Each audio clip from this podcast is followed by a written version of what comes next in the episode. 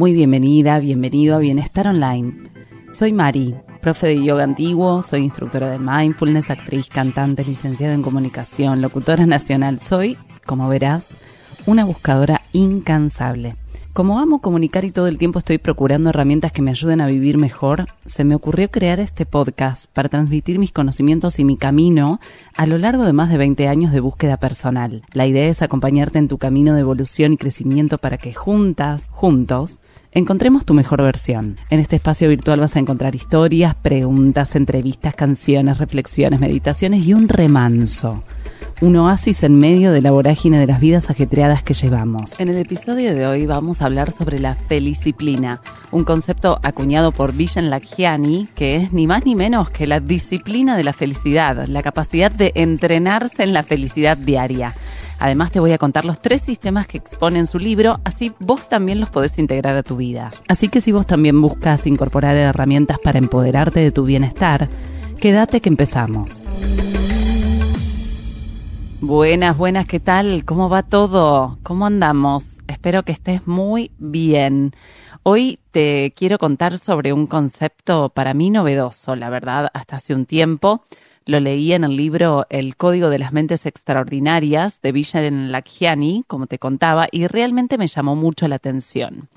Voy a traer bastante de este y de otros libros que me volaron la cabeza, por así decirlo, porque lo bueno se comparte y porque creo que son herramientas valiosas para que cada vez más puedas empoderarte para tu bienestar, que es básicamente, como ya sabes, el motor de este podcast y de todo lo que te comparto. Mira, voy a comenzar leyendo textual la ley 7 de las 10 que propone este ingeniero electrónico, escritor y experto en desarrollo personal en su libro para poder tener una mente extraordinaria y dice así. Ley 7. Vive en felicdisciplina. Las mentes extraordinarias saben que la felicidad proviene del interior. Comienzan por la felicidad en el momento presente y la utilizan como combustible para guiar todas sus otras visiones e intenciones para sí mismos y para el mundo. En este capítulo del libro, Vision habla sobre la cantidad de estudios científicos que hablan sobre la conexión entre felicidad y la eficacia.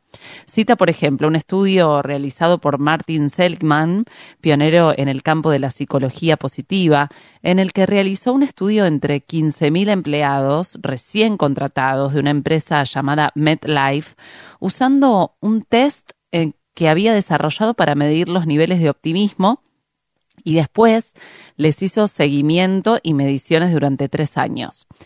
Los vendedores que obtuvieron puntuaciones en el 10% más alto en cuanto a optimismo arrojaron resultados de ventas un 88% mejor que las personas con puntuaciones en el 10% más alto por pesimismo. En el libro La felicidad como ventaja, John Acor cuenta sobre un estudio realizado a niñas y niños de cuatro años a los que se les pidió que hicieran una serie de tareas de aprendizaje.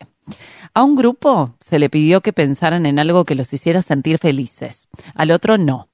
Resulta que los nenes que habían tenido pensamientos felices hicieron las tareas más rápido y no cometieron tantos errores como los del otro grupo. Para pensar, ¿no? ¿Qué sociedad tendríamos si se nos enseñara a desarrollar y a vincularnos con la felicidad desde la infancia? Qué pregunta, ¿no? interesante pero vayamos pensando en qué es la felicidad, ¿no?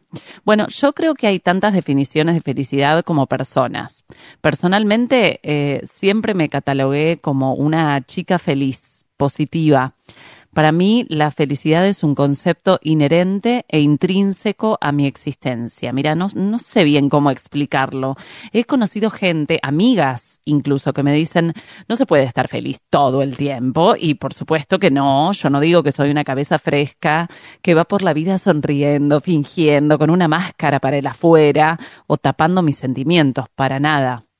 Lo que sí digo es que siento que la vida es un regalo y me siento totalmente agradecida y maravillada con la existencia, valorándolo todo y no dando por sentado nada, desde mi hermoso cuerpo, mi envase que fue tan maltratado por mí allá en la adolescencia con, por ejemplo, dietas imposibles impuestas por modelos hegemónicos de belleza, hasta mis cinco sentidos y las miles de funciones que mis células realizan 24/7 a la perfección para que yo viva de esta forma. Soy feliz y afortunada por tener un trabajo que amo con el alma y porque mi trabajo es mi medicina. Me ayudó y me ayuda a ser quien soy, a evolucionar y a vivir en amor me siento agradecida por todo el amor que las personas que me rodean me dan, eh, mi compañero, mi amor, eh, mi familia, mis amigas, amigos, alumnas que amo, el espacio generado, Mariana Cicatelli Bienestar, agradecida por tanta risa que hay en mi vida, por tanta magia. Realmente me pongo a sentir y no encuentro motivos para no ser feliz. Desde contemplar el amanecer a la mañana, eh, y si me seguís en redes verás que cada día subo una foto y pongo la belleza cotidiana porque para mí se trata de eso, la felicidad, de valorar las pequeñitas cosas como el amanecer y que seamos testigos de eso, que podamos cada día ser testigos de eso.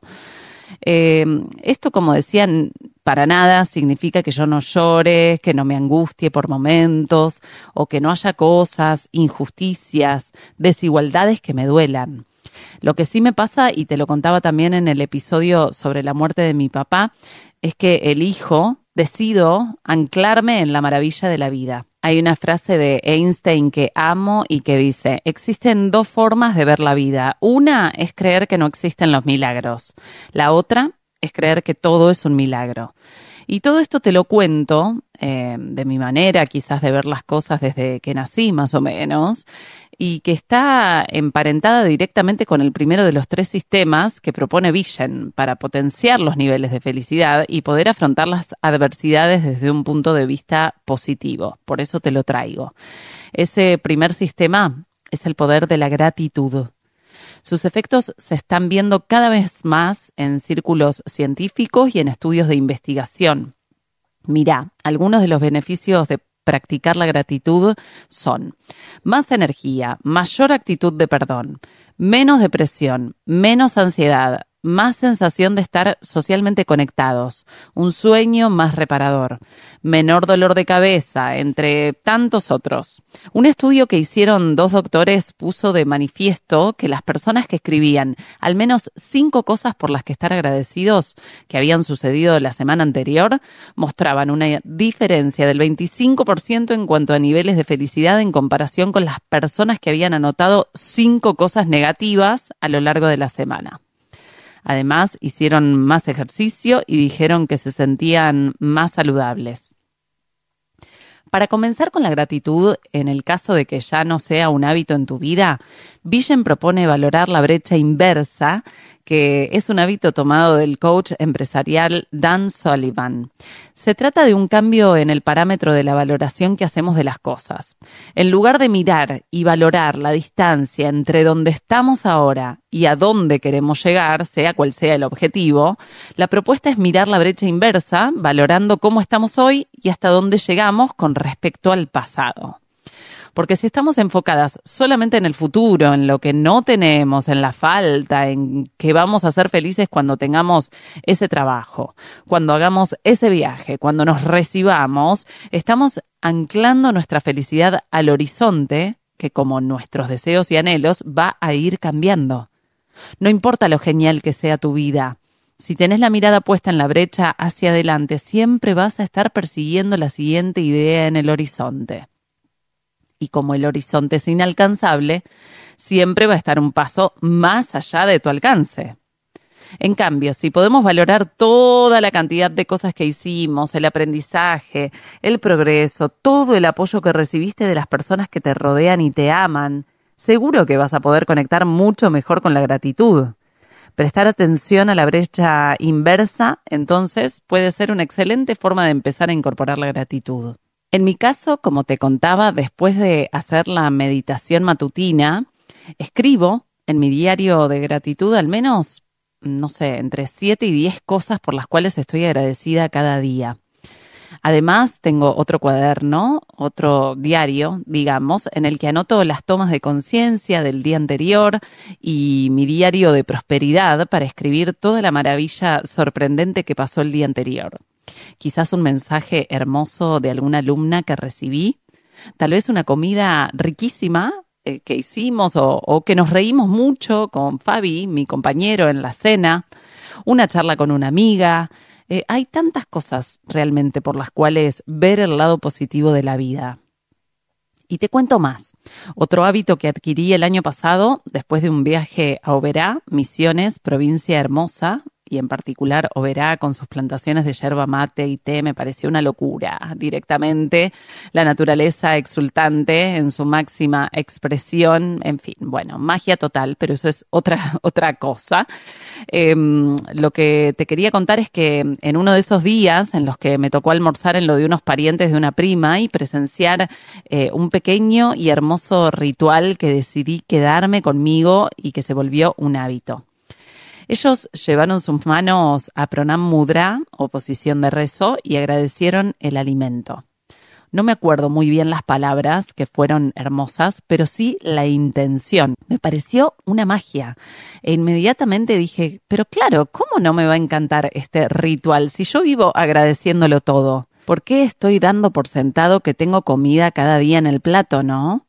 Si yo agradezco hasta el aire que respiro, y realmente amé incorporarlo. Lo hago sola en general en mis almuerzos y también lo hago con Fabi a la noche, eh, momento en el cual también aprovechamos para agradecer las cosas lindas del día, también los aprendizajes cuando pasó algo inesperado, eh, agradecer que nos tenemos, que nos amamos. Bueno, yo te lo digo y lo traigo porque creo que realmente es algo que está mucho más al alcance de realizar de lo que pensamos y que te va a conectar con la gratitud. En el libro el autor propone pensar de tres a cinco cosas por las que estés agradecida en tu vida personal y después tres a cinco cosas en las que estés agradecida en tu vida laboral. Ojo que es importante, muy importante la intención. No se trata de hacerlo mecánicamente, sino que hay que tomarse unos segundos para realmente respirar y sentir lo que te traigan estas razones por las cuales estar agradecida. Tal vez optimismo, comodidad, felicidad. Podés escribirlo en un papel o simplemente evocarlo. Y lo ideal es que lo puedas repetir mm, dos veces al día. El segundo sistema para entrenar la felicidad que tuvo eh, de la mano de Dave Asprey, que es el creador, digamos, del biohacking, ya vamos a hablar de eso también en, otros episodios. Eh, ellos ambos amigos probaron el programa llamado 40 años de Zen, en el que fueron conectados a unos equipos de biofeedback para medir las ondas mentales cuando meditaban. El principal objetivo de estas meditaciones era enseñarles a aumentar las ondas alfa, esas ondas cerebrales que están asociadas con estados más elevados de creatividad, mayor relajación mental, mejores habilidades para la resolución de conflictos, entre muchos otros beneficios. Este programa duraba siete días y estaba centrado exclusivamente en el perdón. Los científicos detrás del programa descubrieron que el mantenimiento del rencor y el odio es el mayor factor supresor de las ondas alfa. ¿Escuchaste? Bueno, lo repito por las dudas. El mantenimiento del rencor y el odio es el mayor factor supresor de las ondas alfa. Bueno, ambos amigos suscriptos a este programa tuvieron entonces durante esos siete días que entrenarse en el arte de perdonar a todas las personas que les habían hecho daño alguna vez. Y en el libro Villen comparte una versión acotada para poder incorporarlo eh, nosotras también. Para empezar, entonces, vas a escribir una lista de personas que sientas que te hicieron daño o situaciones en las que hayas eh, sentido dolor o te hayas sentido herida. Pueden ser momentos actuales o pueden ser momentos súper antiguos. Cuando ya lo hayas hecho, elegí una de esas personas y comencé el ejercicio con el paso uno. Centrate en la escena. Con los ojos cerrados durante un par de minutos, centrate en ese preciso instante en el que sucedió el hecho. Imagínate el ambiente con el mayor detalle posible y pasa al paso dos. Sentí la ira y el dolor. Trata de sentir, de revivir las emociones de ese instante en el que te sentiste herida por esa persona. Vivencia esto por unos minutos sin instalarte en esas emociones y pasa al paso 3. Perdona en el amor. Mira a esa persona a los ojos tratando de sentir compasión y preguntándote, ¿qué aprendizaje puedo llevarme de esta situación? ¿Cómo contribuyó esta situación para que mi vida sea mejor? Ahora, centrate en la persona que sentís que te hizo mal y pregúntate, ¿qué dolor o angustia habrá sufrido esa persona para que haya hecho lo que hizo? ¿Qué herida tal vez a flor de piel? ¿Qué angustia no tramitada que quizás no pudo salir en otro momento albergará ese alma, no? Después de hacer este ejercicio, deberías sentir una carga negativa menor hacia esa persona que con el tiempo va a ir disminuyendo hasta desaparecer completamente. La idea es que llegues a sentir que perdonaste completamente a esa persona. Podés repetirlo y hacer que cada situación con cada persona dure acorde a la gravedad del asunto. La idea es que puedas perdonar genuinamente porque esto te va a traer una sensación de liviandad y de liberación. Y vamos a ir ahora con el tercer sistema para ejercitar la felicidad, que es el ejercicio del dar. Podemos decir que el ejercicio del dar es la continuación natural de la gratitud. Dar felicidad a los demás es poderoso y levanta el ánimo, tanto a los que dan como a los que reciben. Pero ojo que no hablamos de grandes cosas inalcanzables, ni siquiera estamos hablando de cosas materiales. Podés empezar por dar los buenos días y sonreír en algún lugar en el que antes no lo hacías. Regalar una nota de amor en un lugar inesperado a una amiga o a tu pareja. Una carta sentida tal vez hacia una persona querida.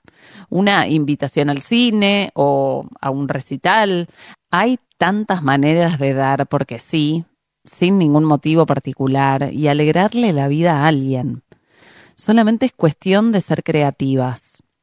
Al dar, hacemos felices a los demás, pero también generamos una onda expansiva de amor y bondad que hace que juntas podamos crear un mundo más lindo.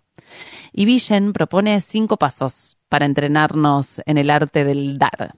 Uno, hacer una lista de todas las cosas que podrías dar a los demás. Tiempo, amor, ideas, sabiduría, ayuda física y sigue, sigue la lista. Dos, investiga y sé concreta. ¿Qué habilidades o conocimientos que vos tenés podrías dar al otro?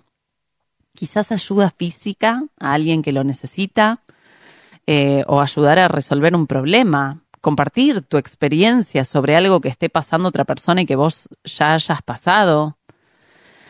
Tres, pensá dónde podrías ayudar. Tal vez en tu familia, en el vecindario, en el trabajo. El paso cuatro es seguir tu intuición.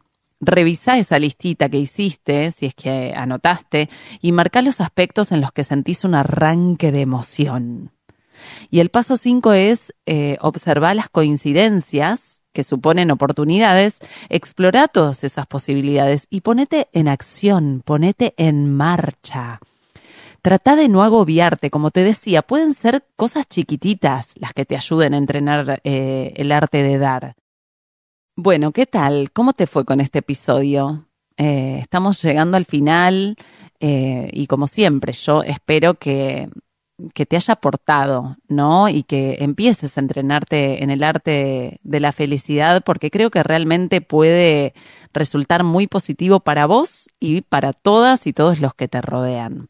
Si tenés ganas, ya sabés, como siempre, me encantaría que me cuentes por redes sociales o por mail si te gustó este episodio y si vas a empezar a entrenar eh, este arte de la felicidad, esta felicdisciplina. Como siempre, además te pido que califiques el podcast en Spotify con estrellitas, que lo compartas con quien creas que pueda servirle, interesarle y que me comentes por redes sociales qué te pareció y qué otros temas te gustaría que toque acá en Bienestar Online. Nos encontramos en 15 días. Abrazos.